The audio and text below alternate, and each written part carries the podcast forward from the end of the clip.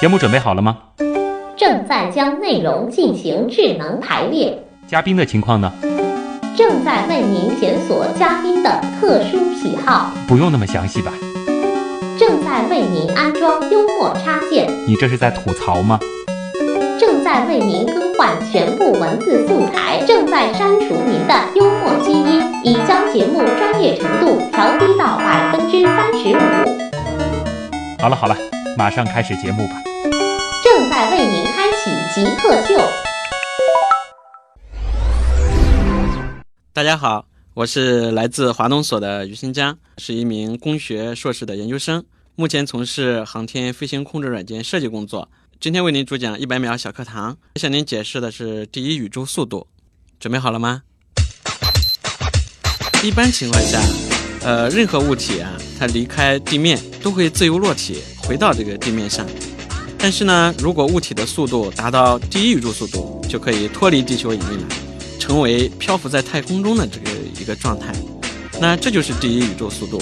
第一宇宙速度是多少呢？在这里可以向大家普及一下，大约是七点九千米每秒。可能也有人会问，那既然有了第一宇宙速度，那第二宇宙速度是什么呢？呃，第二宇宙速度简单来说啊，就是脱离地球的一个束缚，然后呢又达到太阳轨道的这么一个引力。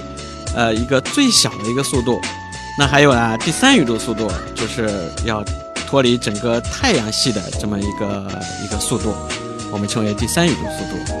当然啦，现在我们的科技水平发展的还没有那么快，目前呢，我们是可以达到这个第二宇宙速度。我们现在已经可以脱离地球，飞到月球上面去，也可以飞到其他的星球上面去，但是我们还没有能力达到第三宇宙速度，飞出太阳系。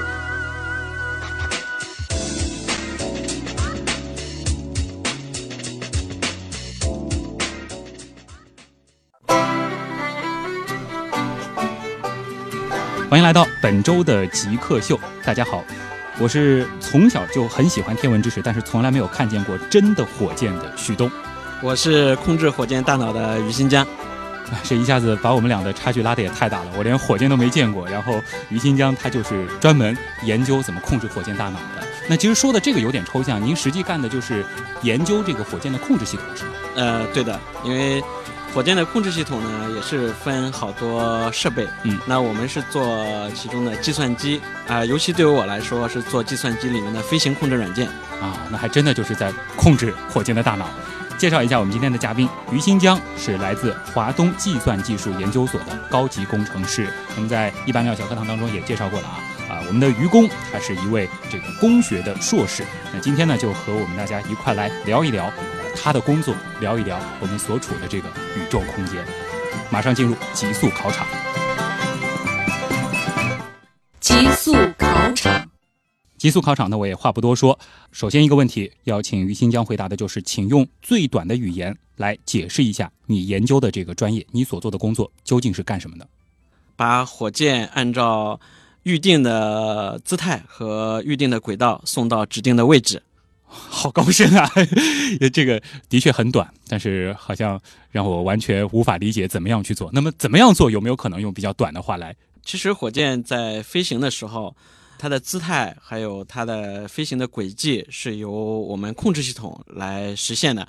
那我的工作呢，主要是通过编写软件，呃，来控制火箭的这个姿态，嗯，和它的这个飞行轨迹。那你的工作？和很多 IT 公司的这个程序员，他们所做做的这个工作有什么不同呢？呃，是这样，我们的工作呢和他们的工作是其实是有很大的区别的。像我们做的软件呢，业内有一个说法叫嵌入式软件。呃，一般的 IT 公司做的呢，我们称为桌面软件，或者说是操作系统软件，或者说是系统软件。这是从专业上来分一个很大的区别。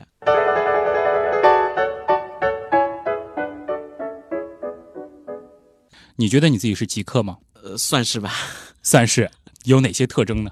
作为一个从事航天方面的软件的一个工程师，是兼具有这个航天，还有和这个一般程序员两个方面的特点。嗯，一个都是夜猫子型的，比较喜欢熬夜，嗯，总是在这个夜晚的时候，感觉自己的工作效率最高。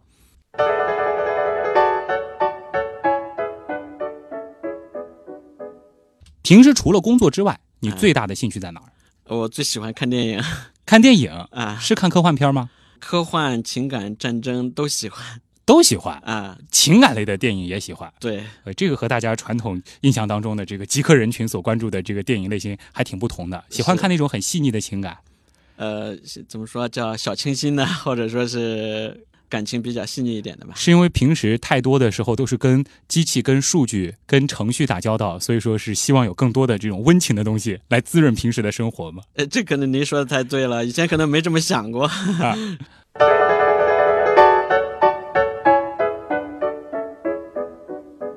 作为一个搞航空航天的人，你相信星座吗？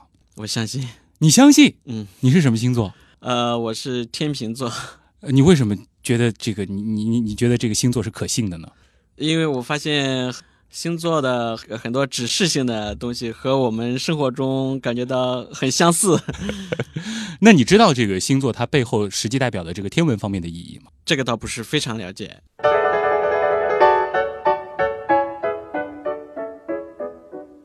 呃作为一个跟程序有关的工程师，嗯那你应该呃，对于手机的这个应用系统的选择也会有个人的倾向性吧？你是偏向于苹果还是安卓，或者说是其他的系统呢？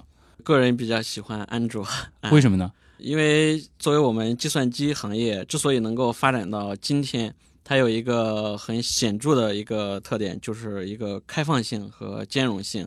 而作为苹果公司，它的系统是封闭的，它的苹果的这个技术的发展完全依赖于个人能力，还有一一一家公司的这个一个科技发展的水平。嗯，我认为这和整个人类科技的发展是不太吻合的。瞬间提到了一个很高的层面来解释你个人的这个喜好。那么，呃，既然你是平时用安卓系统的，那你对于这个系统，你会自己往里面加一些这种改动吗？或者说没事就刷刷机什么的？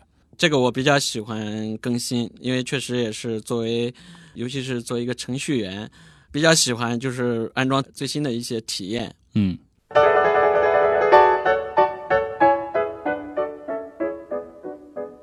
回到我们极客秀的主题，你是怎么定义极客的？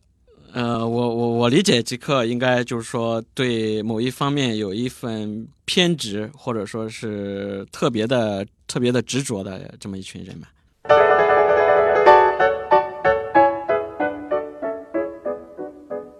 作为一个工程师，你追女孩子有没有什么独特的方法呢？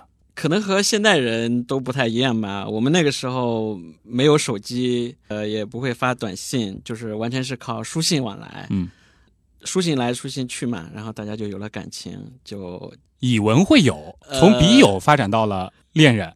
可以这么说吧。那会在这个书信的当中什么写一下？哎，我我最近发现了一个这个代码很有意思，我们共同来研究一下吧。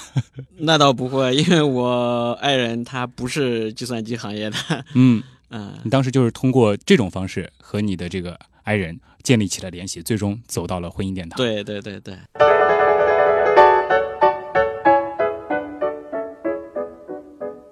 接下来一题听好了啊，嗯三百六十五乘以二十七减三等于多少？这个可能是电脑用多了吧，我们比较习惯于编程序去解决问题。这个心算的话，呃，感觉有点跟不上了，嗯算不出来。大家已经很明显的能够感觉到这个于新疆的思维方式了。我刚刚问出这个问题的时候，他直接开始动笔了，准备开始默默的运算了。好了，这个极速考场有很多的题目呢，这个也不要当真，我们只是一个开玩笑，但是我们也是通过这个形式让大家先来了解一下我们今天的极客于新疆。你觉得什么是极客？具有互联网思维的、有创新意识的一帮理工科男。极客，我觉得跟黑客有点像吗？用一些很正常的东西做出一些很不正常的东西，就是民间科学家一样的人。头脑很聪明，可能有点小怪异。做事很有自己的范儿，很有潮流，对科技这种东西有一些独到的理解，会搞一些自己的小玩意儿，然后 DIY 能力比较强。印象中比较 crazy 这种感觉，非常聪明，非常有动力，非常有想法、有想象力的一群。smart，精力充沛。嗯，有点像技术宅之类的吧。做一些不同寻常的事情。欢迎回来，这里是极客秀。我们今天请到的是一位航天工程师，来自上海华东所的于新江。听众朋友，大家好。前面其实，在这个极速考场，包括最开始的那个我们简单的这个互动当中呢，也是提到了于新疆的工作啊，它就是要控制火箭的大脑。那当然，其实，在前面呃这个极速考场当中，我们的回答是比较简单的。那怎么样让呃听众能够更好的来理解一下呢？就比如说火箭的它的这个飞行，它的这个轨迹。很多人都会觉得，哎，它好像飞上去了，它自己就按那个预定轨道走了。在火箭的这个发射过程当中，我们地面的这个控制人员是不断的在操控它的方向的吗？还是说它是完全智能的，自己知道该怎么飞呢？简单的来说吧，从火箭的这个控制上来讲，就说它有好几代。最早的火箭呢，我们称为就是固定弹道的一个导弹，就是完全是由这个地面人员计算好了的，就是。呃，它的在平面上的一个飞行的一个轨迹，然后呢，火呃火箭根据我们软件的这个设计，它在这个指定的时间把这个运载火箭呃上面的卫星送到指定的位置。呃，当然了，技术在不断的发展，第二代的运载火箭呢，已经是能够有一个智能的一个主动的呃自己去寻找目标的这么一个设计。呃，这里面呢，当然这个制导的方法有很多啊。呃，这时候的运载火箭呢，它只需要知道目标位置，它可以自己主动的去规划自己的路线，就有有点像它有一定的这个自我意识了。它会根据呃它所这个飞行的这个过程当中周边的这种环境呃一些其他因素的这个影响，自己判断它的目标。对对对。像第一代的话，就有点像直接就是打一个炮弹，完全是需要我们在发射之前做好这个计算。对对对，可以这么说啊。那现在是第几代了呢？现在的话，我们是叫新一代吧，就是大概从那个时间顺序上来排，应该是在第三代的运载火箭。它有什么样的这个特点呢？它牛在哪儿呢？它牛在哪儿？一个是推力特别大。现在的运载火箭，我们呃，现在我们可以从新闻上呀，从这个公开报道上也可以看到，嗯，新一代的运载火箭是长征五号，嗯，它的运它的推力可以达到二十吨。主要用于把这个空间站未来我们国家发射这个空间站的需要。嗯，另外一个呢，呃，新一代的运载火箭呢，它是我们称为无毒无污染的，它在整个发射的过程当中，对周边的环境不会造成任何的影响。对对对对。哦，这个就是很厉害了，它从环保的角度也有一定的提升了啊。呃，今天请到的其实是一位正儿八经的这个工程师了，而且是特别高大的啊，航天工程师。那咱们呃。工程师平时的这个生活都是怎么样的呢？我相信有很多朋友都很好奇。比如说，我们在这个研究所里面，平时都在干嘛呢？其实好奇是因为大家没有和我们在一起。如果和我们在一起的话，会感觉到，呃，我们航天工程师也是一群很普通的人。嗯。也许走在大街上，你对面走过的可能就是一个航天工程师，就是一个航天工程师 啊啊嗯，因为确实也是这样。虽然我们的工作。可能是比较枯燥一点，或者说在呃一般的人看来有点不可理解，但是平时我们在工作中，大家作为同专业的人，感觉到我们的工作也没有什么特别稀奇的地方。嗯，你们的工作流程一般是怎么样的呢？是立一个项，然后大家每个人分工，把自己分到的这一块东西做好，然后合在一块呢？还是说就是是一个组不断的在推动某个项目？呃，应该和你第一种说法差不多吧？啊，每个人是做好就是手上的这一块事儿。对对对对，因为其实整个运载火箭系统，它是一个非常庞大的一个庞大的一个系统。嗯，那要把这么大的一个系统做得非常的安全可靠，大概会有上万多个人吧，一起来努力。哪怕是做一个小小的这个螺丝钉，嗯，哎，这个也是要受到严格控制的。嗯啊，这样我们才最终确保一整个这么复杂的一个火箭能够非常顺利的、非常安全的把它发射到天空太空中去。嗯，相信其实今天我觉得是一个很好的机会啊，因为大家其实对于。发火箭这件事儿，航空航天这件事儿，呃，都会觉得有很多的这个好奇心，因为很多的电影里也会演，然后包括其实每次呃跟这个火箭发射有关的这种新闻，大家也都会特别的关注。那么今天我们先搞懂一个超简单的问题，好不好？这个问题当然我是懂的，我是替很多朋友问的，就是航空和航天到底有什么区别？为什么会有这样的区别啊？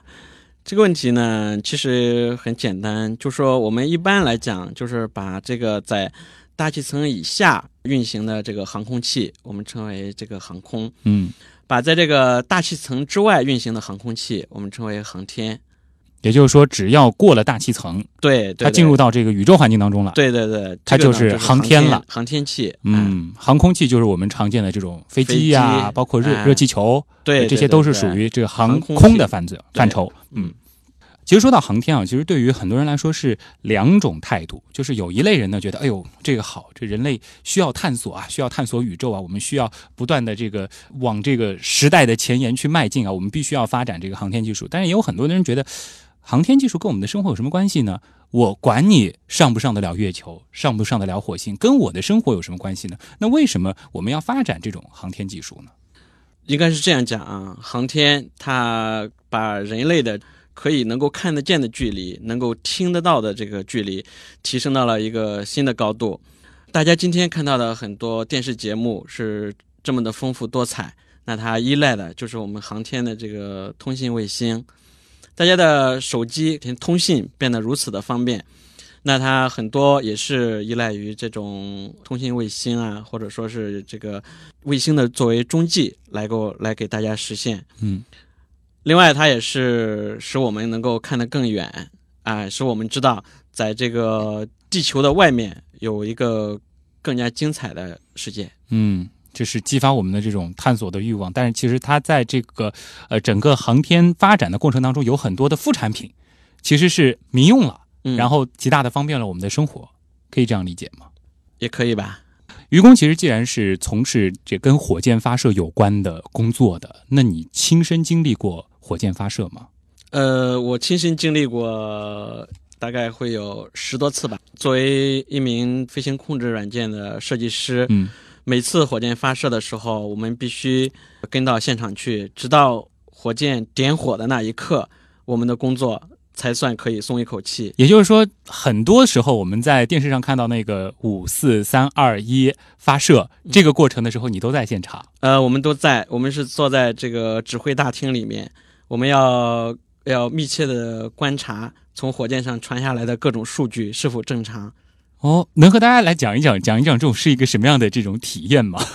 呃，很紧张吧？应该非常紧张，非常紧张。因为作为火箭发射来讲，它不但是涉及到一个经济上的一个利益，因为作为我们国家一个发展中的国家来说，我们国家为每一发的火箭，还有这个上面的卫星，呃，都投入了一个很大的一个经济的投入。嗯。另外一个，呃、每次航天发射现在都是要，呃，提前三天向国际宇航协会进行一个公示。嗯、那其实航天发射呢，也是一个很有这个国际影响的一个一个事件。如果火箭的发射失败，有可能会对我们国家的科技水平，还有我们国家的这个呃形象。都会有一个不好的一个一个影响。对，去年的时候，那个美国的那次发射失败，其实也是让这个世界很关注。是的，嗯、呃，美国的 SpaceX 那个龙号货运飞船呃发射失败，包括威震公司的太空骑士、嗯、白骑士的发射失败，确实都引起了航天界很大的一个震动。所以我们每次执行任务的时候，心里也都是非常的紧张。去年那次长征第两百次发射，你在现场吗？呃，我不在现场啊啊，我不在现场，但是我们的有同事在那儿啊。但是那个火箭呢，它的这个飞行控制系统也是由你们参与，也是由我们，也是由我们我们单位我我的同事来来做的啊啊。那火箭发射前的这几天，你们都在现场干什么呢？只是监控这个数据吗？嗯、呃，其实是这样，火箭发射点火升空了之后，这个是我们已经脱离了我们的控制了，完全是依靠我们产品、我们的这个软件，它自身的这个可靠性来去去保证火箭发射的成功。嗯，但是在火箭点火之前，我们要通过不断的测试、不断的这个数据的去分析，来去判断我们的火箭是否具备发射条件。任何蛛丝马迹的这个数据的变化，那我们都要去识别。如果发现有异常，那我们就及时的汇报。可以想象这种压力啊，那基本上就睡在那个大厅里了吗？呃、那倒也不完全至于，啊也不至于睡在大厅里面。确实也是，呃，压力非常大，尤其是我们，火箭发射前，我们有一个提前八小时都要开始进入工作状态，哎，进入工作状态。嗯，那有的时候发射是在凌晨，那我们有的时候从一个整个晚上都要待在那个发射大厅里。嗯，一般那个火箭发射成功之后，呃，现场的那种那种欢呼都是发自内心的吧？应该是非常的过瘾吧？那种感觉。是是是，这个确实非常兴奋。作为运载火箭来讲呢，一旦呃星舰分离成功，那就标志着运载火箭的任务已经圆满完成了。嗯，这个呢，我们是在大厅里面就可以看到这个数据。确实，每次发射完之后，当我们的指挥宣布发射取得成功的时候，心里是非常兴奋，有的时候都特别想出去跑、跑上几圈啊！真的有啊，真的是这样。哎，我们因为其实，在那个电视上、电影里，一般都会看到，就是你们在这个大厅当中的这个工作人员站起来，然后欢呼，有的呢可能会互相拥抱、握手、祝贺。在这个之后，你们是怎么庆祝的？这之后呢，因为我有时候呢，真的会从我们的这个发射大厅一直跑到我们的这个发射塔架去。当然，中间的距离是大概是五公里啊啊，我们会跑过去，然后就整个人就非常兴奋。当然，整个发射现场嘛，也会放一些烟花呀，放一些这个，还是会庆祝一下的。哎，要要稍微庆祝一下。啊、然后我们整个这个后勤也非常辛苦，嗯，他们也会为我们准备一个庆功宴，这都是应该的。我觉得，的确是这个在之前承受了太多的压力了。是是是。呃，其实，在我们呃上节目之前呢，呃，我们的编辑其实也提了一个挺有意思的问题。我觉得这个问题呢，就是从我的角度来问的话，可能可能问的会稍稍的接近那么一点点专业啊。我们编辑的原原来的问题是，就是为什么每年我们这个呃火箭发射的时间感觉都和一些呃，比如说国庆啊这样的这个时间点比较的近，是为了配合这些呃重大节日的这个天天喜气儿吗？嗯、呃，那倒不是，因为是这样。运载火箭呢，它发射时间的选择上，其实它有很多考虑。嗯，一个是要考虑我们地面的一个一个测控的一个系统，包括我们呃一些海上的、一些地面的，还有一些甚至有一些分布在国外的一些这个地面测试系统，要保证这个测试系统能够全程的对火箭的一个飞行进行跟踪。嗯，另外一个呢，也考虑到就是说很多卫星它是有一个它本身的一个时间上的要求，比如说有的卫星它是要观察地面的，那如果地面上尘埃啊，或者说地面上覆盖的积雪呀、或者说是其他的情况，或者是云层啊，影响了它的这个观测效果的话，那这个也是不允许的。所以我们一般的话选择在九月份、十月份这样一个秋天。呃，气候条件比较好的情况下去发射啊，是因为这个秋高气爽本身它的这个气候条件比较好，然后相对来说它的这个天气也比较的稳定。对对对对对对，所以才会选择在这个九十月份为主。对对对对啊，只是刚巧这个时候是我们的国庆节，是是是啊，并不是因为这个为了国庆节我们选在这个时候。不是的，不是啊。刚刚其实我们说到这个火箭升空之后。其实你们的这个任务就完成了，就火箭发射之后，就是要看你们之前的这个工作怎么样，得靠火箭它自己了。是的。那么在这个火箭升空之后，我们地面的这个控制人员还能对火箭的，比如说这个飞行方向，或者说它的这一些运转，能能起到一些控制的作用吗？呃，基本上起不到控制作用。他上去以后，就真的是只能够靠他自己。对对，只能靠他，只能靠他自己了啊，因为他不是有人驾驶的。那么，比如说这个火箭，这个几级火箭，它的那个分离呢，它推进器的这种这个分离呢，这个呢是我们就说在事先我们的呃设计人员事先设定好的。比如说，我们可以探测到我们这个速度达到一定的速度了，呃，它一级的任务已经完成了。那这个时候呢，我们就有一个分离的动作。把这个一级的残核扔掉。嗯，去年中国人也是经历了一个很值得骄傲的时刻吧，就是说这个长征系列的这个第两百次发射。嗯，那呃，其实我们现在感觉好像每年的新闻当中，整个这个航天的这个火箭发射的频率还是比较高的，好像每年总有那么几个火箭升空的这种这种消息传来。那么呃，对于你们就是做这个火箭工程的，一枚火箭从它立项到最终发射，大约是经历一个什么样的周期呢？像目前来讲嘛，像比较成熟的一些火箭型号，嗯，它包括呃从接受任务之后对这个任务的一个分析，比如说我们呃卫星的重量啊、发射轨道的要求啊，呃，然后再去设计火箭的一些参数。那这个过程呢，大概一年半到两年的这个时间。一年半到两年的时间，也就是说你们一个项目要一年半到两年对对对，到它最终具备发射的一个状态。啊，所以说我就可以理解刚才为什么你说你在这个指挥大厅的时候的那种紧张了，是因为如果说有一点点问题，等于说两年的这个工作就全部白费了。对两年，然后上万人、上百家单位的这个努力，可能都要付付之一炬了啊，付之东流了，嗯这的确是非常可怕的。所以说，这个整个航天对于这种这个细节的这种苛求是非常极致的，就是每一点纰漏都是不允许存在的。是的，是的，这里呢一定要再增加一个普及的知识点呢，就是。呃，其实刚刚愚公一直在提，哎，好像现在我们有主力的这些型号，呃，长征的这个，比如说二号的这个甲啊、乙啊什么的，很多人会有一种错觉，感觉好像火箭发射升空之后，我们这个长征二号甲还能再拿回来继续下一次用。这就是运载火箭和航天飞机的一个区别。嗯，呃，航天飞机它是可以返回重新利用的一种运载工具，而我们的运载火箭是不能够返回的，就是它执行完任务结束之后就报废了。对，它就漂浮在太空中。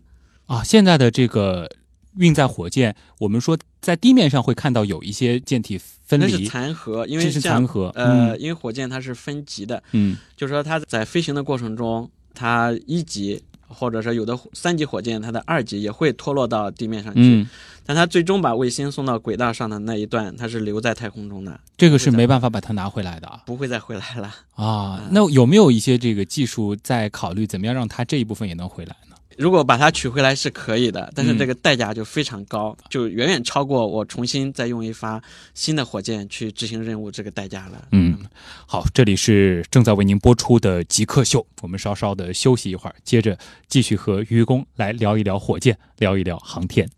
你心目中谁是 Jake 呢？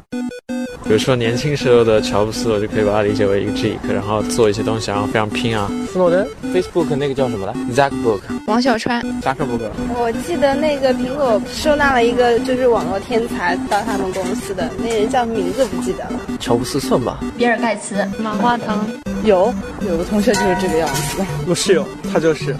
呃，我觉得极客应该是身边的那些人，而不是一些很著名的人。